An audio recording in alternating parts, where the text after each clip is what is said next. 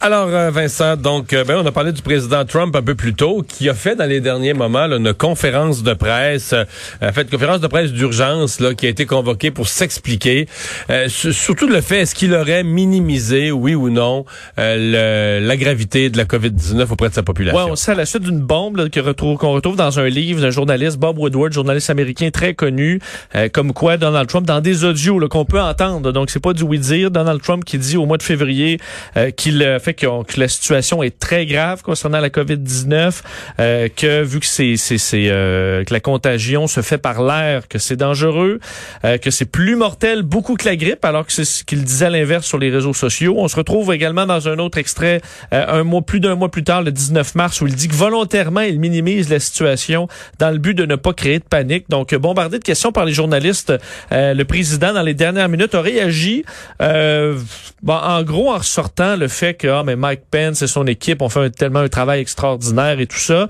Euh, et concernant les extraits, ben, il dit que vraiment son objectif est que lui, il a été, il est franc avec les journalistes, il a été avec Bob Woodward et que l'objectif est surtout d'éviter la panique aux États-Unis. Je vais entendre un petit extrait du président. C'était il y a quelques minutes. This is a disgusting, terrible situation uh, that was foisted upon us, and uh, we have to show We just don't want to use the best word is panic. We don't want to have to show panic. We're not going to show panic. And that's exactly what I did. And I was very open, whether it's to Woodward or anybody else. It's just another political hit job. But whether it was Woodward or anybody else, you cannot show a sense of panic or you're going to have bigger problems. Bon, alors il dit ouais. que c'est quand même une political hit job, alors une, une, une, une opération politique là, pour la faire. Mais la question est est intéressante sur le plan du leadership. Il faut pas que tu génères de la panique, c'est vrai. Il n'y a pas tort là-dessus. Mais si tu minimises au point de disant que c'est comme une grippe, puis on le voit, puis on le lit, là, des adeptes de Trump qui nous écrivent encore ça, rendu au mois de septembre, qui nous écrivent ça hier sur les réseaux sociaux, c'est rien, la COVID. Tu vois, ils ont cru Trump à l'époque. Tu dis, est-ce qu'on n'a pas induit des comportements qui était erroné, où les gens ont pas pris les mesures, ont pas fait attention. Donc aux États-Unis, avec 190 000 morts, excuse-moi, tu es obligé de te demander, il y en a combien de ces morts-là qui découlent du manque de sérieux avec lequel tu as, attaqué la situation ou le manque de sérieux avec lequel tu as informé ta population de la gravité de ce qui se vivait? Mais c'est comme s'il y a un incendie, le pompier qui dit reste calme, on va sortir. Ça, c'est éviter la panique. Puis un qui dit ben tu peux retourner te coucher, il euh, y a pas de feu, puis... Euh, alors que la maison est en... Ben ça, c'est pas éviter la panique, c'est juste justement de contribuer au danger. Puis là, c'est peut-être vers là un peu que Trump, parce qu'on sait qu'en rappelant que c'était juste une grippe, c'est une rhétorique qu'on combat encore aujourd'hui. Là. Euh, et ça, Donald Trump le disait au début mars, alors qu'un mois avant, il disait clairement l'inverse à un journaliste bien connu. Alors, euh, est-ce que c'est une controverse qui va lui coller à la peau? On verra dans les prochains jours. Bon, euh, une éclosion euh, chez nous euh, dans, dans mon coin de pays, dans l'est du Québec. Oui, une dizaine de personnes qui ont reçu un diagnostic positif à la COVID-19 euh, dans le coin de l'Apocatière. Donc, c'est ce qu'on vient d'apprendre. autour des, des parties d'initiation ou des parties d'entrée du cégep. Là, hein? Oui, en fait, ça remonte au 30 août, autour du 30 août dernier. Donc, effectivement, les parties d'initiation, de rentrée de cégep, et qui, dont un de ces événements-là aurait réuni plus d'une centaine de personnes. Euh, donc, ça toucherait au moins dans certaines de ces personnes positives, euh, des, positives des gens ayant fréquenté le cégep de la Pocatière, également l'Institut de technologie agroalimentaire et des bars du Kamouraska, Rivière-du-Loup. jusqu'à un certain point. C'est ça. Donc, des gens qui sont allés fêter un peu partout. Alors, ça amène la direction de la santé publique à inviter tous les clients des établissements à, subir un test de dépistage. Ce que disait le docteur Sylvain Leduc là, de la santé publique, euh, disait notre équipe de, de santé réalise présentement les enquêtes épidémiologiques. On demande à tout le monde de collaborer parce qu'il faut limiter le plus rapidement possible cette éclosion avant que ça atteigne des groupes plus vulnérables. Alors, on, euh, est en attente présentement de résultats là, par dizaines. Euh, d'ailleurs, on voyait bon euh, beaucoup, de, pourrait avoir, pour On pourrait avoir plus de cas dans le Bas-Saint-Laurent en quelques jours qu'ils en ont eu depuis mars. parce qu'ils sont en bas de 100 cas encore, à mon avis. Là. Ils, étaient, ils, ont été longtemps à 30 cas, ça avait monté à 50 lentement.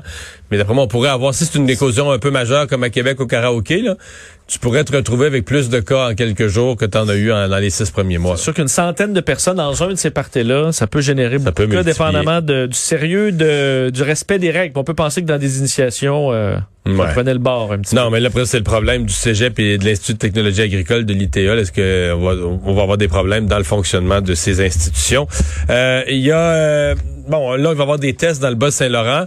On va leur souhaiter que ça aille mieux parce que dans plusieurs régions, c'est infernal. D'ailleurs, quelqu'un me relatait qu'il euh, y avait une clinique mobile à Saint-Lambert sur la rive sud de Montréal. À midi, on renvoyait les gens chez eux. On n'avait plus de tests.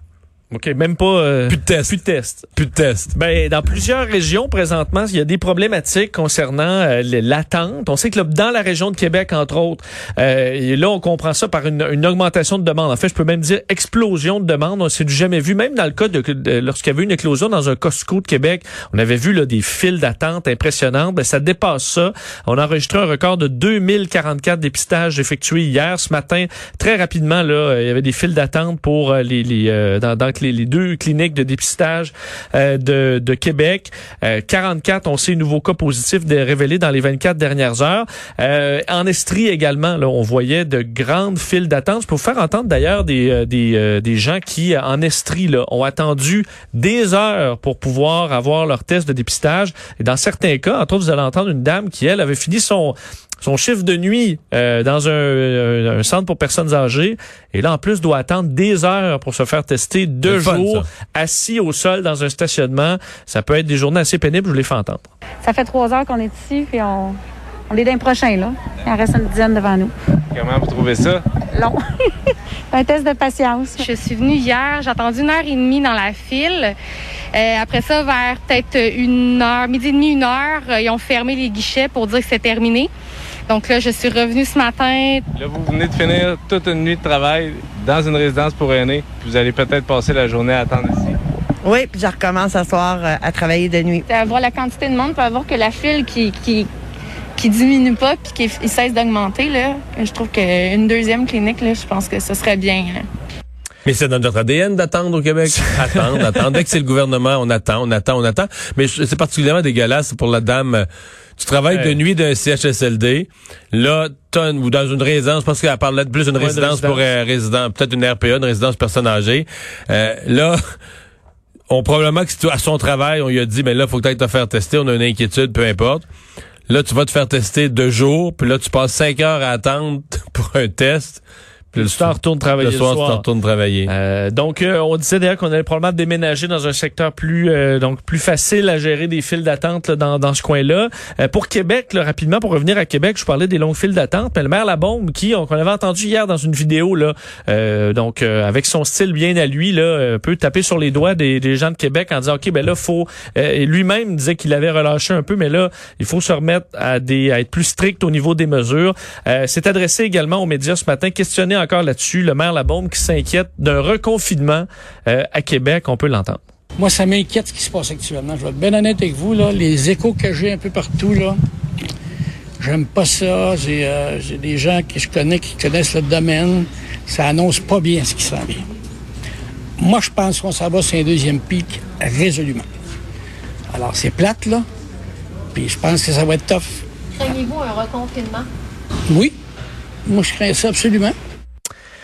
Des inquiétudes également dans la région de Montréal. On le disait plus tôt dans l'émission, mais du côté de la santé publique euh, à Montréal, on s'inquiète de passer de la zone verte à la zone jaune. presque résigné là. Ouais, que ça pourrait bien se faire d'ici la semaine prochaine en raison de bon de cas, de certaines éclosions, dépendamment des endroits. Mais je vais vous faire entendre docteur Mylène Drouin euh, qui euh, ben, fait la remarque, c'est vraiment des petites éclosions qu'on retrouve dans des parties privées, là, pas mal plus que dans d'autres domaines, et qu'entre autres dans le milieu des du travail, ben là euh, on a peu de problèmes, mais c'est vraiment à la maison que ça se passe. On peut écouter docteur Drouin. À Montréal, au niveau des milieux de travail, on est vraiment dans une baisse depuis plusieurs semaines du nombre d'éclosions en milieu de travail. Donc, c'est 20 éclosions actives actuellement qui sont euh, sous investigation et surveillance par nos équipes. Un seul service de garde avec une éclosion. C'est sûr que la rentrée scolaire nous a euh, apporté euh, son lot de, de, cas sporadiques. Donc, depuis la rentrée scolaire, on a enquêté 69 cas dans 64 écoles différentes avec deux petites éclosions bien délimitées et pour lesquels la transmission est bien contrôlée. Mais là, les parents ont pas de fun. J'ai des euh, témoignages que je vois passer. Quand il y a un cas dans une école, dans une classe, par exemple un enfant, là, on, ferme la classe. Souvent, on renvoie chaque les enfants pour 14 jours chez eux. le ministre de l'Éducation a promis, OK, on s'en va en enseignement à distance. Le prof continue à suivre son groupe, mais à distance. Au niveau éducation, ça peut être inégal. Peut-être des endroits que c'est plus dur à mettre en place. Ça semble quand même pas pire Ce qui semble le plus compliqué, c'est que là, on demande quand même que l'enfant, on dit aux parents, là, parce que ça, ça semble vraiment bien efficace, qu'on rapidement, on informe les parents, il n'y a pas de cachette, on informe les parents, dans votre dans la classe de votre enfant, il y a un enfant qui a été testé positif, etc. Mais là, on dit aux autres enfants, il faudra aller se faire tester. Là, les parents ont Bambin qui arrive à la maison, puis là, il faudrait qu'ils se fassent tester, puis les parents aussi, parce qu'ils vivent dans la même maison que l'enfant, puis tout ça. Et ils savent pas où, là. C'est le plus gros problème qu'ils ont, c'est qu'ils savent plus où aller, combien d'heures attendre, quel des parents manque du travail, combien, combien de temps tu vas passer, où tu trouves une clinique pour te faire tester. Euh, ils se mettent au téléphone, ils appellent, ils attendent, ils vont à une place. Comme des gens disaient tantôt là, dans le Vox Pop que tu nous as fait entendre, des fois les gens attendent deux heures, puis là, ils se font dire, ah, ben là, il est cinq heures, on ferme. Ça revenez demain. Comme au bar. Cinq heures, on ferme. Ça va être très frustrant. Là, t'es renvoyé chez vous, puis t'as pas de priorité pour le lendemain. Ou certains endroits, je pense qu'ils donnent un coupon, là. Attendre. L'histoire de notre vie au Il y a Québec. des façons de pas attendre, là, mais euh, c'est ça. Des fois, on a des difficultés à les implanter. Bon. Euh, des régions qui veulent attirer des jeunes avec le télétravail. Ouais, côté qui peut être positif pour certaines régions, entre autres la Gaspésie, là, qui voit, et on- évidemment, on a vu les- une ruée de touristes cet été, mais d'ailleurs, on s'est attaqué à ces touristes-là pour essayer d'en convaincre certains de s'établir euh, dans la, la belle région de la Gaspésie. Parce que C'est ce en télétravail, euh, Ben, c'est ça. Tu gardes la vue sur le fleuve euh, Et euh, sur le la baie des Chaleurs? prix des maisons est beaucoup moins élevé, alors une vie à l'extérieur de la ville, ce qui paraît plus séduisant aujourd'hui que ça l'était peut-être l'an dernier pour plusieurs, entre autres la stratégie Vivre en Gaspésie, là, qui montre, euh, qui disait aujourd'hui là, avoir vu une hausse d'au moins 30% des demandes d'accompagnement pour pouvoir transférer donc en Gaspésie, où on a une demande accrue là, évidemment d'employés dans plusieurs entreprises. D'ailleurs, on est très loin, c'est très loin de suffire à la demande euh, le nombre de personnes qui vont se déplacer là-bas, mais il y a de l'intérêt, entre autres.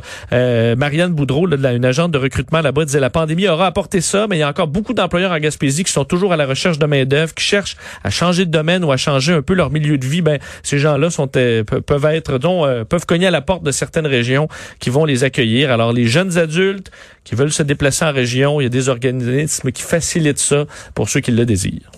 Et finalement, il y a des candidats vaccins, un candidat vaccin pour lequel on a arrêté les essais cliniques. On a eu, en fait, j'ai l'impression qu'il y a deux phénomènes en parallèle. Je pense qu'il y a eu un problème avec un vaccin, une réaction non souhaitée chez un, des patients. Mais je pense aussi que l'ensemble de- des compagnies, des grandes pharmaceutiques sont irrités, écœurés, découragés de la pression que Donald Trump, parce que eux veulent, s'ils sortent un vaccin, rassurer la population qu'ils n'auront pas cochonné tous les tests, qu'ils vont avoir fait à fond toutes les vérifications, tout, tout. Et quand politiquement quelqu'un dit ah ça va sortir avant les élections, tu sais, je veux dire, c'est sûr que t'entends, tu déduis naturellement que, voyons, y a-tu y a-tu quelqu'un de plus prêt à tourner les coins ronds, euh, les coins ronds qu'un politicien qui veut quelque chose avant les élections, là, tu Pour se sauver euh, d'une défaite. là. Ben oui. Alors que pour Pfizer, pour euh, pour AstraZeneca, peu importe. c'est pas la, la même affaire. Euh, et qu'effectivement, on dit on peut accélérer, mais on peut pas sauter des étapes. Alors c'est un peu ça le plan, et on se rend compte que On peut surtout que- pas être, on peut surtout pas être poussé par une échéance électorale. Le vaccin va être prêt quand on sera sûr à 100% qu'il est sécuritaire, point. Et on se rend compte un peu que ce que nous disaient les scientifiques depuis le début, c'est un peu vrai. C'est-à-dire que c'est parsemé d'embûches la création d'un vaccin, qu'on n'est pas sûr ça va être quand, et qu'on aura beau dire ça va être dans trois mois, ben personne le sait. Hein. C'est un peu ce que ça nous rappelle, ce qui se passe avec la compagnie AstraZeneca, donc un groupe pharmaceutique géant là, anglo-suédois qui avait un des... En fait, c'était le vaccin pour l'instant le plus vendu là, en euh, accord préliminaire à travers le monde, un vaccin qui était, euh, qui disons, euh, le vaccin occidental le plus avancé, qui est en arrêt donc euh, des décès cliniques en raison, tu le disais, d'un cas d'une maladie non expliquée chez un des volontaires de ce- ces tests quand même massifs. Alors ça déclenche un processus d'évaluation. Alors comité indépendant qui va aller fouiller, essayer de voir qu'est-ce qui s'est passé dans son cas. On avait déjà repéré certains effets indésirables de ce vaccin comme de la fièvre, certaines douleurs. Alors on dit que c'est probablement quelque chose de plus grave. Alors ça amènera des Euh, on sait qu'il y en a d'autres. Le Moderna, Pfizer travaillent, travaillent sur leur propre vaccin, mais euh, on attend des centaines de millions de doses et chaque jour, évidemment, ben, reporte cet échéancier et ça nous rappelle que ben il y a des embûches et il y en aura peut-être chez les autres candidats vaccins de d'autres entreprises. Alors pour ce qui est d'AstraZeneca, ben c'est sur pause pour l'instant.